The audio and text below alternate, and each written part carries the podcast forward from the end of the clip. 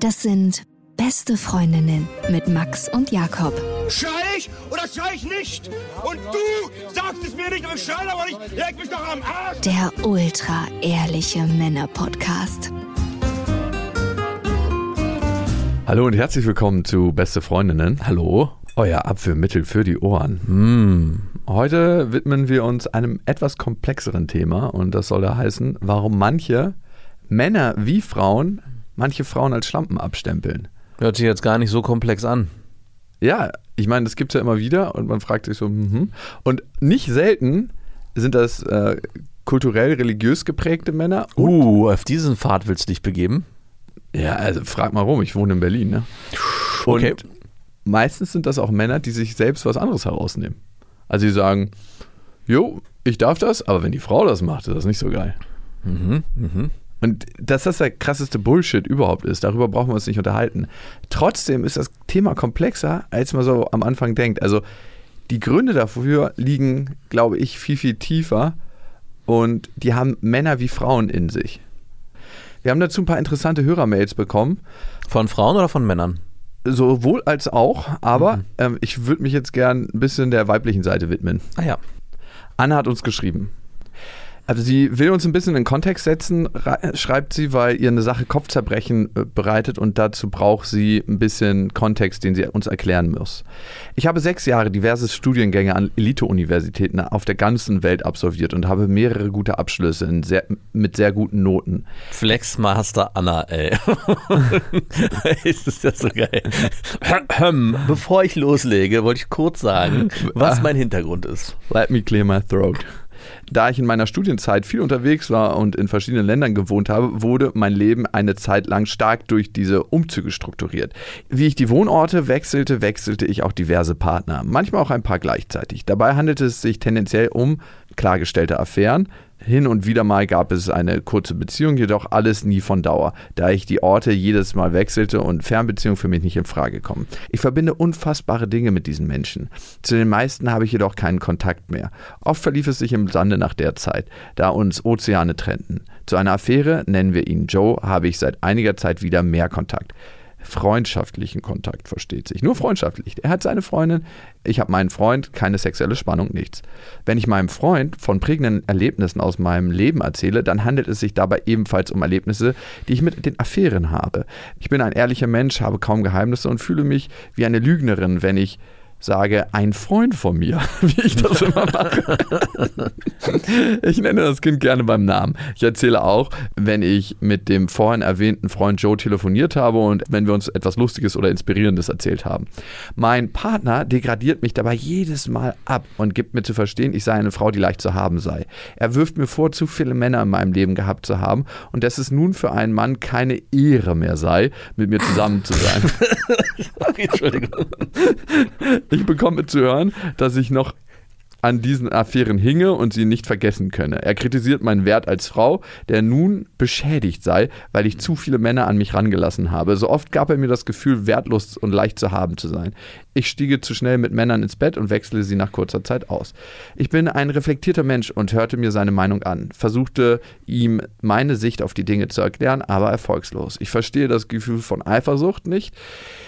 Ich war nie eifersüchtig, egal wie viel mir ein Mann bedeutet hat. Wenn er eine bessere als mich findet, dann gratuliere ich ihm. Es gibt für mich keinen Grund, eifersüchtig zu sein. In der Hinsicht fehlt mir tatsächlich diese Empathie. Jetzt fragt sie, woran kann das liegen? Liegt es an ihrer mangelnden Identifikation und ihrer mangelnden Empathiefähigkeit ihrem Partner gegenüber oder ist es das Problem des Partners? Ah, ich wollte gerade schon sagen, ich dachte, wir haben hier wieder jemanden, der den Fehler gleich direkt erstmal bei sich sucht. Was auch im ersten Schritt passiert, aber dann noch eine Relation. Ja. Mega spannendes Thema. Auch erstaunlich, dass sie so ernst bleiben konnte, anscheinend in den Diskussionen mit ihnen. Weil ich dachte kurzzeitig, was ist der Preis für das Auto, was er sich hier gerade vorbestellen will? Weil es hörte sich an, als würde sie über einen Gegenstand reden. Wie er mit ihr redet. Genau, als würde er einen Gegenstand beschreiben. Es ist, Das ist eine an- Objektivierung, Ja. ohne den Menschen dahinter zu Du sehen. verlierst den Wert, äh, du hast Kratzer links und rechts und Du bist ein und wie Gebrauchsgegenstand. viel Kilometer? 200.000? Pff, Wirklich? 200.000? Du bist nichts mehr Vier wert. Vorbesitzer? Weg mit dir. Ich gebe keinen Cent für dich aus. Gebrauchtwagen verlieren an Wert durch die Anzahl ihrer Vorbesitzer. Erste Hand? Ist es, ist es denn dann aber so, dass irgendwann, wenn man eine Schallmauer durchbrochen hat, in seiner Welt an Männern, mit der sie geschlafen hat, dass man zum Oldtimer wird und der Wert wieder steigt? Nee, du kaufst einfach einen Reimport aus Amerika und dann kriegst du in Deutschland eine neue Zulassung und es spielt gar keine Rolle mehr. Also, okay. Also ähnlich, Anna, hättest du es auch handhaben können. Alles, was im Ausland passiert, wird im Ausland vergessen. Stimmt. Sind Also- keine Affären gewesen. Das Thema ist wirklich komplex. Und die Frage ist immer, Ist das so komplex? es ist mega komplex. Es ist wirklich mega, mega komplex. Ich finde es super einfach. Okay, bitte? Also ich verstehe, nein, also das Thema Ja, mag bitte. an sich komplex sein für den Mann, weil er einen zu kleinen Intellekt hat, um das alles zu ver verstehen und zu begreifen. Es hat nichts mit Intellekt zu tun. Ich beschreibe es jetzt aber mal so. Aber, also auch ja, aber nicht nur. aber von ihrer Seite aus ist es eigentlich überhaupt nicht komplex, sondern sie hat ihr Leben gelebt und äh, das genossen und auch zu Recht verknüpft sie schöne Erlebnisse mit Männern, mit denen sie Affären hatte. Warum auch nicht?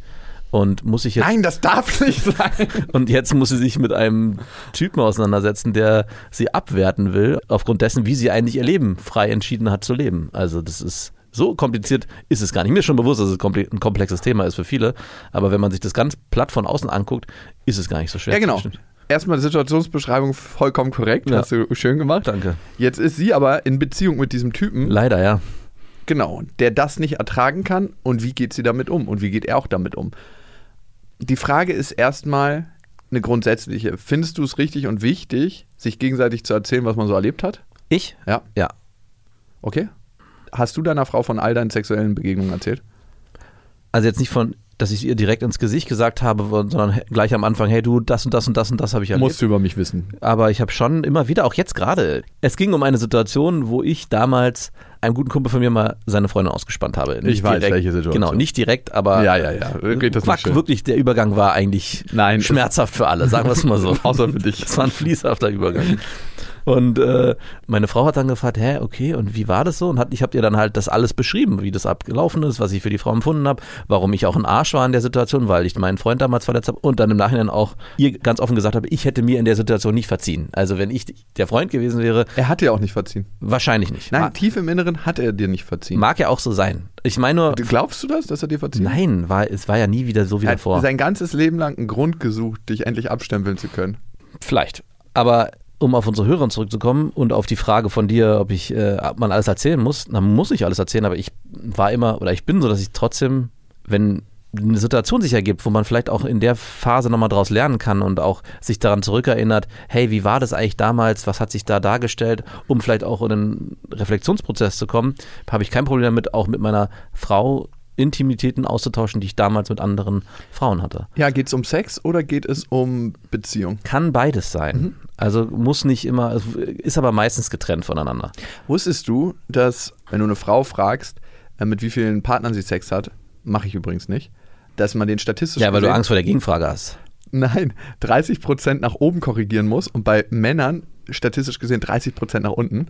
Das heißt, für Männer ist, Ist diese Studie von einem Mann entworfen worden? Also Nein, nein, nein, nein. Psch, psch, psch, Ich bin hier der Doktor. Äh, Gib, gib's zu, du hast mit mir geschlafen, oder? Also das ist ein interessantes Bild auf die Gesellschaft, das geworfen wird durch allein diese Studie. Ich glaube, die meisten Männer, die nachfragen, mit wie vielen Partnern hattest du Sex? Wenn diese Frage von jemandem kommt, von einem Mann, dann ist es meist ein Mann, der die Wahrheit nicht ertragen kann. Ja. Der meistens eigentlich ein Thema damit hat, darum fragt er. Der sich eigentlich wünscht, dass die Zahl sehr gering ausfällt. Beziehungsweise, dass sie noch Jungfrau ist. Vielleicht sogar im Idealfall das. Ja. Also es ist wirklich wie so eine Jackpot-Frage für ihn so, yes! Oder vielleicht auch, ah, nur mit, ich, am liebsten glaube ich hört ein Mann, der diese Frage stellt, wenn er realistisch ist, ähm, den Satz, ich hatte eine feste Beziehung, die über mehrere Jahre ging und dann hatte ich noch mit einem Typen kurz was, aber das war auch alles. Ich glaube, das ist, wer diese Frage stellt, hört gerne das. You'll never find in Berlin. ja, ist krasser Bullshit. Die Frage, die sich für mich immer stellt, muss immer alles im Detail besprochen werden? Ich glaube nicht, weil es auch ein Film kreiert auf dem neuen Film einer Partnerschaft, gerade wenn man sich frisch kennenlernt, Da sind dann Bilder mit drauf, die vielleicht nicht da unbedingt eine Rolle spielen in dem Film. Das ist so, als ob man zwei Filme miteinander verschneidet. Aber ich finde es auch wichtig, einfach ehrlich miteinander umzugehen. Ich bin zum Beispiel außer dir und damit allen Menschen, die zuhören, meine Abenteuer und sexuellen Erfahrungen keimen auf die Nase. Also allen. Aber ich brauche das auch nicht unbedingt von einer Frau, dass man sich gegenseitig jetzt alles erzählt. Also ist jetzt nicht irgendwie eine Notwendigkeit für mich. Die Frage ist immer, was muss man erzählen, was nicht und kommen die Männer damit klar? Also ich weiß gar nicht, ob man was erzählen muss oder nicht erzählen muss, aber was ja unsere Hörerin jetzt beschrieben hat, war, dass sie gerne Geschichten teilt. Und ich glaube auch nicht, dass sie das irgendwie so exemplarisch immer, Am Sexfest macht, ne? ja, oder auch generell, äh, du, ich muss dir was erzählen, was ich da erlebt habe, weil das ist mir so ein Bedürfnis, sondern die haben wahrscheinlich sich unterhalten und sich dann sind irgendwie abgeschweift, wie so ein Gespräch so ist, und in irgendeinem Urlaub gelandet, wie war es da und da. Und dann beschreibt sie halt ganz natürlich, was da passiert ist. Und da ist unter anderem dann auch ein Erlebnis mit einem Typen gewesen. Und das gehört halt einfach dazu. Also ganzheitlich hat sie wahrscheinlich eigentlich für sich eine sehr authentische Art, Dinge zu erzählen und darüber zu berichten und macht sich, glaube ich, gar nicht so viel Gedanken darüber, ob sie jetzt den, das Gegenüber verletzt, sondern es ist für sie eine schöne Zeit und sie überschreibt damit auch nicht die aktuelle Beziehung, so wie du es gerade beschrieben hast. Also sie, Nein, nicht überschreiben, aber sie ergänzt Bilder. ja, genau, und diese Bilder, die müssen ja nicht störend sein, sondern die können vielleicht für manche Männer störend sein, weil sie es nicht schaffen, das eine von dem anderen abzugrenzen. Also das eine Woran hat liegt das? Wo- Woran liegt das bei diesen Männern?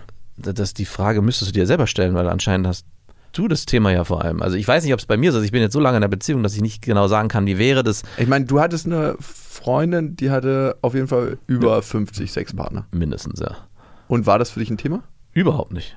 Überhaupt nicht. Überhaupt nicht. Ich- Ganz komisch. Es war sogar, es war sogar so, dass ich sogar gesagt habe, hey, cool. Also es war eher so, wow, die macht, was sie will, die ist, äh, die nimmt sich das, was sie braucht. Und ob da, also es für mich ist, entsteht auch nicht so ein Bild, da waren irgendwie 50 Lechse in ihr und deswegen ist sie jetzt irgendwie entwertet sowieso nicht, aber das ist jetzt auch nicht in irgendeiner Form. Es ist aber eine Fleisch auf Fleisch. Also es wäre ja, für mich wäre so, Und am Ende werden wir alle zu Erde. wie, das ist das 50. Schnitzel, das du gegessen hast und jetzt isst du das 60. das 51. Das lässt du in Bäh. deinen Körper rein, dieses Stück Schweinefleisch. Bäh, bist du widerlich. Im Prinzip ist es für mich ge- eigentlich genau das Gleiche. Also für mich wäre es eher schwierig gewesen, glaube ich, wenn mir die Frau erzählt hätte, in meinem Leben ha- hatte ich 50 Partner, in alle habe ich mich verliebt, alle habe ich Das geliebt. Emotionale ist für dich schwieriger. Nicht schwieriger, aber das wäre für mich zumindest so, dass ich sage, was bin ich dann in dieser Reihenfolge? Bin ich jetzt einer von 50 neuen geliebten Partnern? Also das ist, vielleicht habe ich da ein Thema mit Exklusivität. Zumindest müsste ich dann eher tiefer gehen und verstehen, warum ich jetzt derjenige bin, den sie sich ausgesucht hat. Also so ein Gespräch hatten wir Ah, auch schon mal. Okay, das ist interessant, dass du emotionale Exklusivität brauchst. Geht nicht so sehr um Exklusivität. Also in dem Moment, wo ich dann mit ihr in eine feste Beziehung gekommen bin, wollte ich schon verstehen, hast du mich nur ausgewählt oder sind wir nur zusammengekommen, weil, weil du einen schönen Lachs hast. Ja, oder weil wir einfach Bock haben, miteinander zu schlafen und eine schöne Zeit haben wollen? Oder ist es irgendwann auch mehr? Also bin ich einfach äh, einer von vielen? Oder wird es eine ernsthafte Geschichte? Sind wir in einer Beziehung und bewegen wir uns dann irgendwann auch auf eine Exklusivität zu? Also ich wusste lange Zeit auch nicht, hat sie noch parallel neben mir Leute oder hat sie mit anderen Partnern noch Sex oder nicht? Das war mir am Anfang auch nicht so wichtig, ich habe das nicht hinterfragt. Und irgendwann, wo wir dann immer näher zusammengekommen sind, wollte ich schon wissen, also bist du meine Freundin und ich dein Freund und nur wir beide haben miteinander Sex. Du ekelhafter Besitzanspruchsteller. Das war eine gegenseitige Geschichte. Ja, okay, du hast ja gerade gefragt, ob ich damit ein Thema habe. Ja. Also, wenn ich Affären führe, ist mir das super, super krass egal. Sobald ich in eine tiefere Beziehung einsteige, habe ich gemerkt, dass ich in irgendeiner Weise damit auf jeden Fall ein Thema habe. Und das ist mir krass peinlich und unangenehm. Und ich bin mal in mich reingegangen. Also wenn eine Frau dir erzählt, dass sie mit mehreren Partnern oder Nein. vielen Partnern geschlafen hat. Also äh, jetzt nicht so irgendwie, weiß nicht, 15 Stück oder so, aber wenn mir jemand sagen würde, du, ich habe äh, mit 100 plus Partnerinnen geschlafen, Mhm. würde es eine Unsicherheit in mir auslösen. Aber aufgrund dessen, dass sie mit denen Sex hatte oder emotional? Sex, komischerweise. Emotional ist mir das krass wurscht.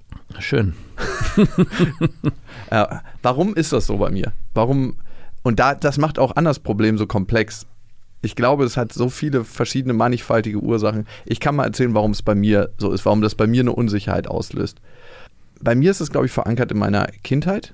Und ich habe mit einem guten Kumpel darüber gesprochen. Ja, Halsmaul. Immer die Kindheit. Halsmaul. Irgendwo muss es seinen Ursprung haben. Ich habe einen guten Kumpel da gesprochen darüber. Er meinte, er hat damit auch überhaupt kein Thema. Er hatte eine Freundin, mit der war er fünf Jahre zusammen und äh, er meinte, die hat mal bei so einer Fußballveranstaltung mit der halben Fußballmannschaft geknallert. er meinte, das hat ihm gar nichts ausgemacht. Natürlich nicht. War überhaupt gar kein Problem für ihn. Hat er ihr G- Glückwunsch zugesagt. Ja. High five. High five. Nein, well done. Wo trainiert die Frauenmannschaft? ah, nee, die sind alle lesbisch.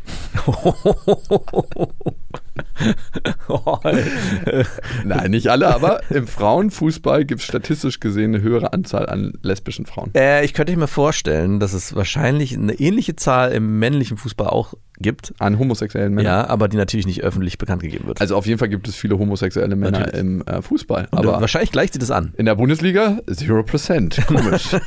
da 10% aller Männer homosexuell sind, kann die Zahl irgendwo nicht hingehauen. Es gibt nur einen, der steht auf was ganz anderes. Oh Gott, oh Gott. So. Und jetzt frage ich mich, was hat mich in meiner Sozialisierung vielleicht dahingehend ängstlich werden lassen? Und was macht das letzten Endes mit meinem Beziehungsleben? Also erstmal bin ich sozialisiert worden die ersten Jahre durch die Zeugen Jehovas. Und da ist es Sex außerhalb der Ehe, ist, äh, Gott bestraft das und du darfst nur monogam leben, bla bla bla. Ein Partner das ganze Leben. Das waren meine frühesten Sozialisierungserfahrungen, die auch meine Eltern gelebt haben. Dann kam dazu, dass ich ab der Trennung meiner Eltern, da war ich sechs Jahre alt, Ganz kurz mal, ich kurz einen gedanklichen Ausflug. Glaubst du eigentlich, dass Jesus mit vielen Frauen geschlafen hat? Ich glaube schon. Alter, natürlich, der, Der, war, der war Guru. Der war Popstar. Natürlich. ähm, Der hat alles flachgelegt, was nicht auf, bei fünf auf Bäumen war. ja, Gott Bewahrer kann ich da nur empfehlen, das Buch. Da kann man das mal nachlesen, wie das tatsächlich Ah, war. okay. Ey, allein wenn der mit so Zaubertricks ankommt, wie ich kann ja hier aus Ey, Wasser ganz Wein machen, Peng. Ey, was ist das für ein Dating-Game? Ja, das ist ein richtig krasser Changer fürs Dating-Game. So. ah, wenn, Ey, hat jemand irgendwas dabei? Will jemand zum Späti und dann kommt Jesus so und so. Nee, nee, alles gut, gib mir mal deine Wasserflasche. Ey, auch so die Überraschungsmomente. Ich habe uns ein äh, romantisches Dinner vorbereitet. Die Frau kommt rein, hä, hier ist ja gar nichts. Und dann, tada. Oder wenn du keinen Bock hast, über eine Brücke zu gehen. Ui. Ah, nee, das war Moses. ja, das stimmt. Aber ich, ich, ich könnte mir vorstellen, dass er Jesus auch... hat den Skill auch Ja, safe. ja, das, den, haben wir, Easy. den hat er noch nicht ausgelebt. Er hätte auch übers Wasser gehen können. Hätte er die Easy, Frau stimmt. Auch Hat, nehmen übers können. Wasser. Ja. Okay. Was bei mir noch dazu kam, war, ab dem Zeitpunkt, als meine Eltern getrennt waren, hatte meine Mutter wechselnde Partner, jetzt nicht so übertrieben häufig, aber schon. Und ich hatte immer das Gefühl, dass A, mit jedem wechselnden Partner, ich muss mich antasten, ob ich noch erwünscht bin quasi, beziehungsweise habe ich mich immer unsicher gefühlt damit. Also immer zutiefst unsicher, weil jemand dazu kam, der eigentlich nicht wollte, dass ich da bin. Und wenn ich mein Gefühl zu meiner Mutter und ihr Gefühl zu uns beschreiben müsste, war es nicht so konstant. Also manchmal so, als ob sie mehr zu dem Partner gestanden hat als zu mir und zu uns als Kindern. Und ich habe neulich meine Schwester gefragt, ob sie dieses Gefühl auch hatte. Und sie meinte, ja, sie hatte das auch. Ach, krass. Ich Ja. dachte nicht. Meine große Schwester hatte das auch, meine kleine nicht. Nicht so. Mhm. Meine kleine Schwester ist auch die einzige, die eine konstante Beziehung führt. Und mit dieser Angst muss ich umgehen lernen und deshalb ist es für mich auch manchmal mit Angst behaftet, wenn eine Frau sich dafür entschieden hat, in ihrem Leben wechselnde Partner zu haben. Viele wechselnde Partner. Und wann ist es viele? Ne, das kann jeder für sich selber beurteilen. Ist ab 50 Gibt es da für dich eine Zahl? ist ab 100 viel, ab 150. Das ist für dich viel. 100 wäre schon für mich Also alles unter 100 ist okay. Hm, weiß ich nicht. also, und guck mal, ich kann mir an die eigene Nase fassen, ne? Also ich selber ich weiß jetzt keine Zahl, weil ich nicht mitgezählt habe. Ich kann es so ungefähr schätzen. Und das ist das Krasse daran und eigentlich auch das Kranke, dass es Unsicherheit in mir auslösen würde, wenn eine Frau genauso viele Sexualpartner hätte wie ich. Ja. Und das hat nichts mit der Frau zu tun, das hat, ist mein eigenes Thema. Und trotzdem wird es dann zum Thema einer Beziehung. Aber wie sprichst du sowas an? So wie der Mann der Hörerin? warum macht der Mann der Hörerin das? Und ich habe es früher vielleicht auch mal ein, zwei Mal so gemacht, obwohl ich nicht möchte, dass eine Frau sich verurteilt fühlt von mir. Hast du trotzdem darüber ihren Wert definiert? Vielleicht nicht äh, ausgesprochen, aber es ist bei dir so haften geblieben. Ja. Was passiert, wenn ich jemanden verurteile? Generell, wenn wir Leute verurteilen, das machen wir super gerne in unserer Gesellschaft. Was passiert? Das ist schon eine Frage an mich, werter Herr Lehrer. Fick dich. Was passiert denn? Wir nehmen Abstand zu unseren Gefühlen. Wir brauchen das Thema nicht mehr fühlen. Also, weil was eigentlich bei ihm auch ziemlich sicher der Fall sein wird, er hat eine Unsicherheit, er hat nicht so ein großes Selbstwert und dieses Selbstwert braucht eine Exklusivität, sowas, ich habe nur mit dir geschlafen. Du bist ein ganz besonderer Mann. Darum habe ich nur dich ausgewählt. Ja, aber das würde auch gehen, glaube ich. Es wäre eine Kompromisslösung. Mit dir ist es ganz besonders. Ja, und mit dir ist es nochmal ganz besonders. Das Ja. ist auch nochmal sowas. Und dann löst es die Unsicherheit ziemlich sicher bei ihm aus. Ist sie mir treu? Mhm. Also, was ist, wenn sie mal eine coole Party hat und die ist ja so selbstständig? Bricht sie dann irgendwann aus diesem engen Rahmen aus und ich habe ja eigentlich nicht so viel zu bieten? Das steckt da auch noch mit drin. Ja. Und dann ist es noch ein anderes, weiteres Thema und das ist viel, viel größer und komplexer und damit arbeitet unsere Gesellschaft. Das ist uns angeboren, es ist so tief in uns drin, es ist die Scham. Und was wäre dann in dem Fall die Scham? Oder was ist bei dir die Scham dann? Meine Scham ist, glaube ich, manchmal, dass andere denken können, mit was für einer Frau bin ich zusammen. Ach, wirklich? Ja, ist mir auch total peinlich. Das ist es. Auch, meinst du, das ist auch bei ihm so? Bei dem Typen? Safe. Und Dass jetzt, andere denken, weil du denkst, also nochmal, andere könnten dich verurteilen dafür, dass du das verurteilst, was sie gelebt hat. Also, dass du zusammen mit einer Frau zusammen bist. nee, ich weiß, dass das andere verurteilen und dass der Wert bei anderen, ich, es ist Ja, idiotisch. doch, doch, ich verstehe es, ich verstehe es. Also, Finde ich jetzt auch nicht so. Also, ich, wenn ich mir andere Sachen angucke, kannst du ja auf alles beziehen, ja. Jeder Mann oder jede Frau kennt es, glaube ich, ist mein Partner hübsch genug, ist auch so ein Thema, ja, um meinen Freunden zu zeigen. Schlank genug, Schlank genug, ja. erfolgreich genug, Oh ja, auch ambitioniert genug, und das sportlich spielt, genug. Genau, das spielt ja mit in die Kerbe. Ist sie, Ist sie vorzeigbar? Wertet sie mich auf oder ab? genau, stimmt. Und ich kann nicht leugnen, du hast mich ja vorhin gefragt mit meiner Freundin damals, die ich hatte, die viele Partner hatte, dass das nicht auch mal aufgekommen ist. Dass meine, meine Freunde damals wussten das alle, dass die, weil die das ja auch, die ist damit sehr offen umgegangen. Die kamen aus einem Freundeskreis, in dem ich erst reinkam und alle von denen haben mich schon gewarnt und meinten, ja, ja, die äh, ist mit jedem schnell zusammen oder verbandelt.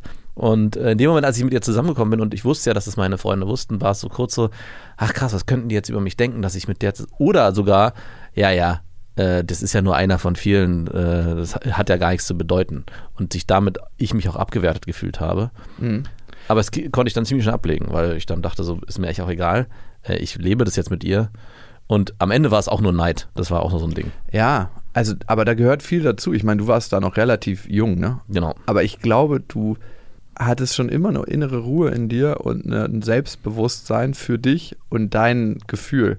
Und du brauchst ein sehr, sehr gutes Gefühl zu dir selber und eine Mhm. sehr, sehr gute Anbindung, um das so leben zu können und das zu sagen. Gerade in deinem Freundeskreis. Es gibt eigentlich nichts Schmerzhafteres für den Menschen in der Gesellschaft und in dem näheren Kreis, im Freundeskreis verurteilt zu werden oder das Gefühl zu haben, ich könnte verurteilt werden. Wenn du dir anguckst, wie unsere Welt gesteuert wird, dann ist es durch Scham.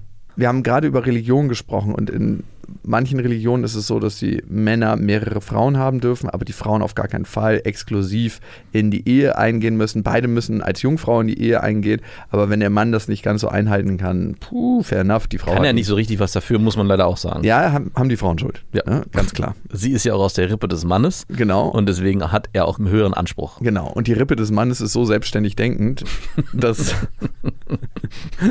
dass sie ihn natürlich dazu verleiten kann.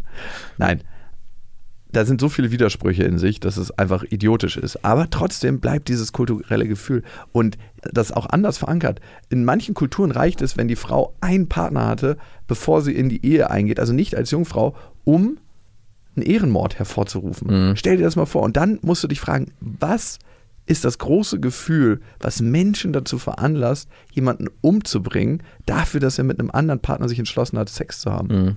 Wa- Was geht da ab? Es muss so ein großes Gefühl sein, dass Leute in Kauf nehmen, ihr eigen Fleisch und Blut umzubringen, um dieses Gefühl nicht fühlen zu müssen. Ja. Und es ist die Scham. Ja. Und die Scham ist dort so tief verankert, jemand anderes könnte denken, unsere Familie ist nicht rein, unheilig. Und wir in unserer Gesellschaft, in unserer westlichen Kultur haben das ein Stück weit abgelegt, aber es ist immer noch da. Die, die Scham ist immer noch ein bisschen da. Warum? ja, und es dauert auch lange, bis das es. dauert. Und darum sind auch Gespräche darüber super wichtig. Ja, ja. Also super, super wichtig. Ich dachte früher immer, gerade wenn man solche Ehrenmordgeschichten gehört hat, dachte ich so, Mann, das muss sich doch ändern und sofort muss da was passieren. Es hat lange gebraucht, bis ich verstanden habe, dass es einfach lange, lange braucht, bis sich so ein Wandel vollzieht. Also auch was wir jetzt hier machen, darüber sprechen, führt ja am Ende auch nicht sofort dazu, dass jeder, der es vielleicht hört, sagt, ah, okay, unabhängig davon, ob wir Recht oder Unrecht haben, ich ändere jetzt sofort mein Verhalten, sondern es kann vielleicht da was anstoßen und man verändert dann über mehrere Wochen, Monate, Jahre vielleicht seine Sicht auf Dinge. Das geht ja ja in allen Bereichen. Sein so. Gefühl vor allem zu den Sachen. Ja. Ne? Weil das Gefühl ist das, was uns regiert. Also der Typ von ihr zum Beispiel, der würde, selbst wenn er es vielleicht versteht, Jahre brauchen, bis er das Ja. irgendwann mal verinnerlichen Ja, kann. weil er auch mit seinem Gefühl da in Verbindung Ja. gehen muss. Genauso wie ich jetzt auch dankbar bin für Frauen, die selber ihr Leben gelebt haben. Und wenn es dazu gehörte, für sie mit verschiedensten, vielen wenigen Sexpartnern Sex zu haben, weil ich dann auch mit meinen Gefühlen konfrontiert werde. Mhm. Und das sind manchmal nicht nur positive Gefühle und es muss auch nicht nur sein, aber es sind am Ende meine Gefühle und meine Erlebnisse, die ich dadurch aufarbeiten kann. Meine Beziehung zu meiner Mutter, meine Beziehung auch zu meinem Vater, weil bei meinem Vater war es sehr ähnlich. Ich habe noch Erlebnisse, da hat er seine neue Freundin so im Arm gehabt und die hat mir so zugezwinkert, so, ich, ich bin jetzt die Nummer eins hier. Achso, ich dachte, sie hat dir anders zugezwinkert. So meinen Namen gerufen, während sie mit meinem Vater geschlafen hat. Oh. Jakob. du weißt schon, dass es hier eigentlich nur der Entry Point ist. Ich will eigentlich zu dir. Das ist der Umweg, den ich hier gehe. Ja, und dass das tief drin sitzt und, und dass das was ist, was ich einfach in die Kammer weggesperrt habe. Aber dass Frauen, die diesen Weg für sich gewählt haben, diese Ängste natürlich wieder hochkommen lassen. Also, was ich jetzt bei unserer Hörerin am schwierigsten finde, weil das so ein bisschen durchscheint am Ende, dass sie den Fehler bei sich sucht und auch ein bisschen, was kann ich tun? Oder was muss ich vielleicht auch an mir verändern? Das hat sie nicht so ausgesprochen, Ja. aber es schwingte so ein bisschen mit.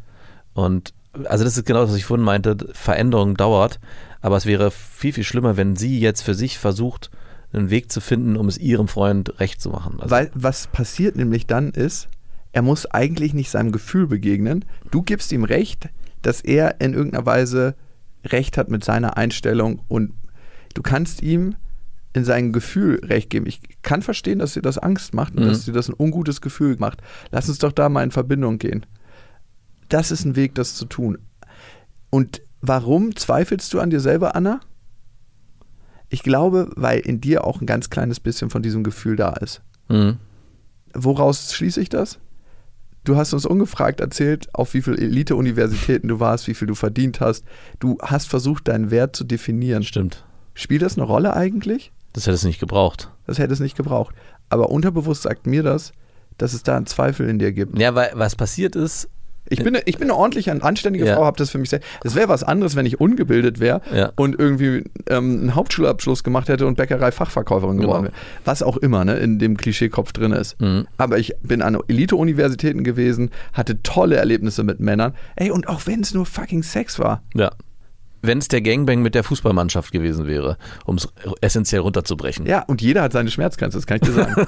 jeder, der sagt, ich bin total wertfrei, irgendwo an irgendeiner Grenze kommt der Wert rein. Also, wenn du religiös, kulturell geprägt bist, bei einem Sexualpartner vor der Ehe ist, 10, 20, 50, 100, 500, 1000. Ich kannte einen Mann, der hatte mit 3000 Frauen geschlafen und da kam von mich auch irgendwann so eine Wertung rein, so, ja, krass. Ich meine, der hat in einem Ferienclub gearbeitet, schon Ah, seit zwölf Jahren. Hört sich falsch an. War der, ich hoffe, der war für Erwachsene. Ja. Oh Gott. Das war zumindest die Zahl, die umging. Ne? Also ich kann es mir auch gar nicht vorstellen, wenn du das mal runterrechnest. Da hat man viel zu tun. Es geht gar nicht. Also ganz ehrlich, ich rechne das nochmal runter. Das sind 280 pro Jahr. Das war immer Halbsaison. Das heißt, Fast zwei am Tag. das geht nicht. Okay. Das Das war Leier, eine Leier entdeckt. Gut, diese Zahl war die ganze Zeit in meinem Kopf. Aber lass es 500 gewesen sein, Mhm. weil allein in der Zeit, wo ich ihn erlebt habe, würde ich mal sagen, waren es so 40, 50. Mhm. Und das war nicht lange. Mhm. Also verrückt, crazy. Und da habe ich auch mein moralisches Urteil. Also ein moralisches Urteil hat jeder. Ist vielleicht auch gar nicht schlecht in bestimmten Punkten, um für sich einen Weg zu finden, aber das zu überdenken und dabei trotzdem im Kontakt mit den eigenen Gefühlen zu sein. Und Anna, da schließt sich der Kreis zu dir. Finde deinen eigenen Wert, und ich glaube, das ist eine Lebensaufgabe. Max hat ihn schon gewonnen, ich bin auf der Suche. Wisse um die Mechanismen, die bei deinem Freund abgehen, dass darunter, unter diesen Verurteilungen, Ängste liegen, tiefe, tiefe Ängste und ein Bezug zu sich selber fehlt. Weil in dem Moment, wo du gar nicht so einen Bezug zu dir selber hast, musst du einen ganz, ganz, ganz, ganz krassen Wertekodex annehmen, der von der Gesellschaft aufgelegt ist. Weil du brauchst in irgendeiner Weise eine Guideline. Frag mal Menschen, die aus Sekten austreten, wie ihr Selbstwert ist und wie Wo finde ich so jemanden? im Internet. ich meine, wir reiten immer auf dem Religionsthema so rum, aber für mich ist Religion Gesellschaft in Konzentratform. In vielen Aspekten, nicht in allen. Meine Tochter, wir sind nicht bei beste Vaterfreunden, aber hat mich letztens sehr über den Tod ausgefragt und ich habe richtig gemerkt, wie ich Widerstände mir habe. Immer das Thema, wir gehen in den Himmel und die Seele fährt hoch, sondern ich sage immer, hey, manche Menschen glauben daran, es passiert gar nichts, manche Menschen glauben vielleicht daran, dass man wiedergeboren wird. Und manche Menschen glauben daran, dass wir in den Himmel gehen und was auch immer da sein mag. Und habe sie dann gefragt, was sie am liebsten hätte. Und sie sagt, naja, ich möchte schon am liebsten in den Himmel, weil da ist am schönsten. Aber ich merke richtig, und deswegen habe ich schon gesagt, mal sehen, was in 20 Jahren ist.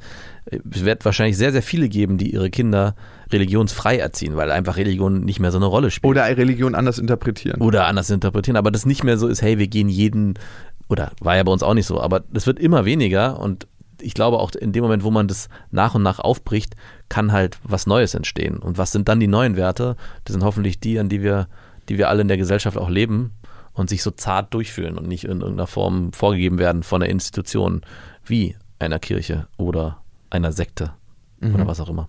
Wir haben noch eine Mail dazu bekommen übrigens an beste@bestefreundinnen.de. By the way, wenn ihr Bock habt, diesen Podcast zu bewerten, ja, mit moralischem Anstand, tut das gerne auf iTunes. Für uns ist immer eine gute Gelegenheit, mit euch in Kontakt zu treten und ich äh, lese immer mit einem großen Schmunzeln bei iTunes die Bewertung, weil ich es einfach auch teilweise witzig finde, was ihr so schreibt. Teilweise werden wir richtig abgelatscht da, muss auch sein, und teilweise kriegen wir sehr, sehr liebe Worte. Alles beides tut gut. Wir sind BDSMler. Und abonnieren könnt ihr diesen Podcast natürlich auf Amazon Music, Spotify, Deezer und überall, wo es Podcasts gibt. Und falls ihr den Podcast mal empfehlen wollt, tut das gerne, aber immer am liebsten die neueste Folge. Weil das ist unser evolutionär bester Stand. Das ist die beste Version von uns selbst, die neueste Folge. Bitte ja. Die nächste Mail kommt von Sandra. Ich habe seit meiner Kindheit von meiner Familie zu verstehen bekommen, dass eine Frau an Wert verliert, wenn sie vor der Ehe Sex hat.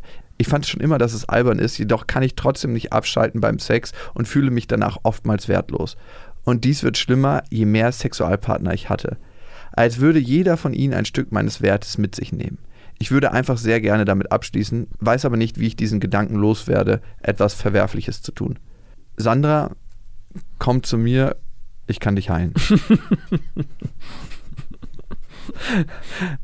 Nein, ich glaube, das betrifft viele Punkte, über die wir bereits geredet haben. Ein großer Teil des eigenen Selbstwerts wird in den ersten drei Jahren deines Lebens definiert, festgelegt. Und es wird auch dadurch definiert, welche Beziehungserfahrungen du machst. In den ersten drei Jahren. Ja. Äh, ich habe mich ja, ich schimpfe ja immer sehr über meine Mutter. Äh, habe ich ja auch ein paar Mal hier gemacht, so dass vieles schiefgelaufen ist. Und trotzdem äh, bin ich ja jemand, der, glaube ich, schon sehr in sich ruht und habe mich auch gefragt, woher das kommt.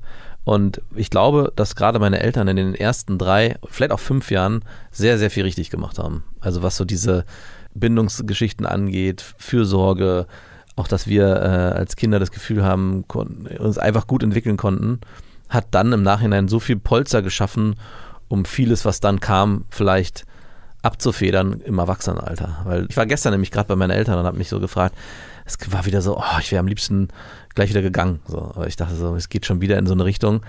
Und dann habe ich mich gefragt, aber trotzdem ist ja so vieles gut gelaufen. Und meine Kinder waren da und ich habe gesehen, wie, sie, wie meine Eltern mit meinen Kindern Zeit verbringen und habe dann auch nochmal anders erfahren können, ja, so muss es mit uns auch gewesen sein. Also gerade so die ersten Jahre hatten wir eine sehr schöne Kindheit mit meinen Eltern.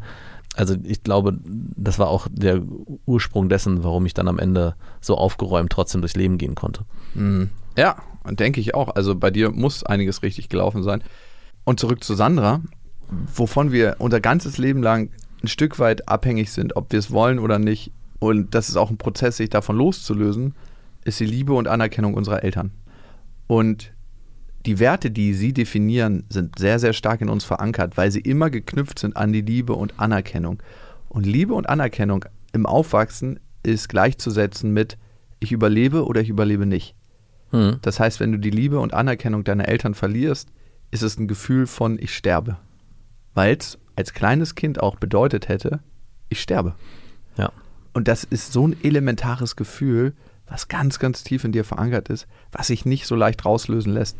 Also vielleicht im ersten Schritt erstmal in die Akzeptanz zu gehen, dass das so ist.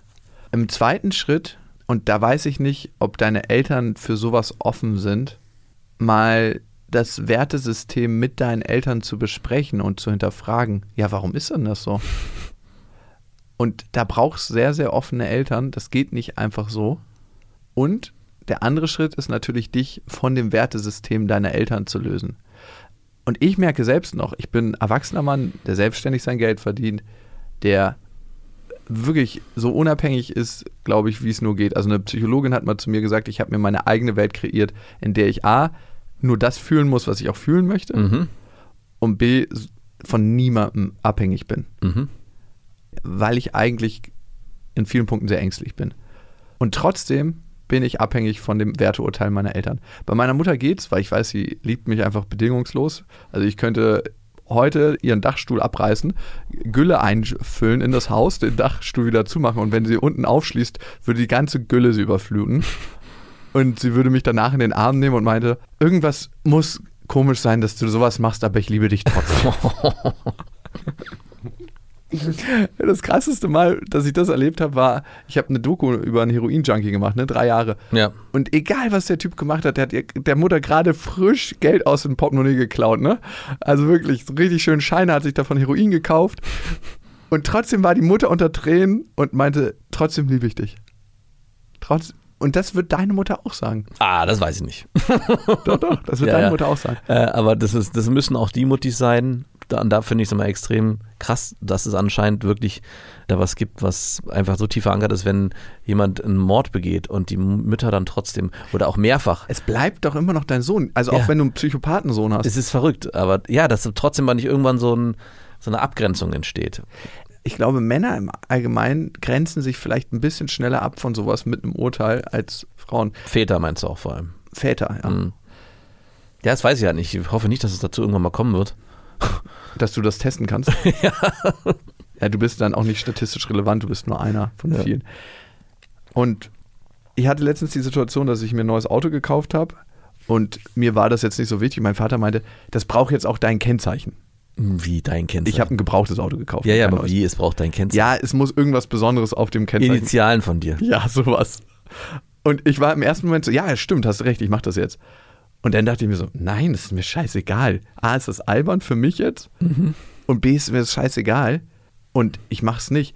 Und ich habe mich das erste Mal dabei beobachtet, dass ich so ganz schnell Sachen mache. Papa hat es gesagt, das muss gut sein. Los, lass uns das durchführen. Und Sandra, dieses Gefühl ist auch in dir verankert, dieses ich bin was wert, wenn mich meine Eltern lieben, ich überlebe durch die Liebe meiner Eltern. Heute bist du erwachsen, heute bist du groß und kannst dich in Situationen selbst in den Arm nehmen lernen, in denen es deine Eltern nicht tun. Oh, Und das ist der Prozess des Erwachsenwerdens. ja. Dir bewusst werden über deine Prägung, über deine Schattenanteile, wie wir sie in der Psychologie gerne nennen, und in das Haben und Sein kommen. Erwachsen ist man dann, wenn die Anerkennung der Eltern keine Rolle mehr spielt. Ja, dann bin ich nicht erwachsen. Ich schon. Ja? Ja. Vielleicht abschließend, je selbstbewusster ich werde, desto dankbarer bin ich für alle Gefühle, die ich im Leben fühlen kann. Durch die Begegnungen, die ich habe mit Menschen. Also auch Gefühle, die ich als negativ assoziiere, Scham, Minderwertigkeit, Angst, die durch irgendwelche Sachen, die vermeintlich mein Gegenüber gemacht hat, ausgelöst werden. Mhm. Es ist immer eine Chance, ein bisschen näher an mich selbst ranzukommen, mich ein bisschen besser kennenzulernen. Auch Mhm. wenn das manchmal ein ganz schön schmerzhafter Weg ist. Und vielleicht auch du, Sandra, vielleicht nimm es als Chance, ein Stück näher zu dir selbst zu kommen und eine Prägung zu verändern. Nicht nur für dich, sondern auch für die Generation, die nach dir kommt. Das waren Beste Freundinnen mit Max und Jakob. Jetzt auf iTunes, Spotify, Soundcloud, dieser YouTube und in deinen schmutzigen Gedanken.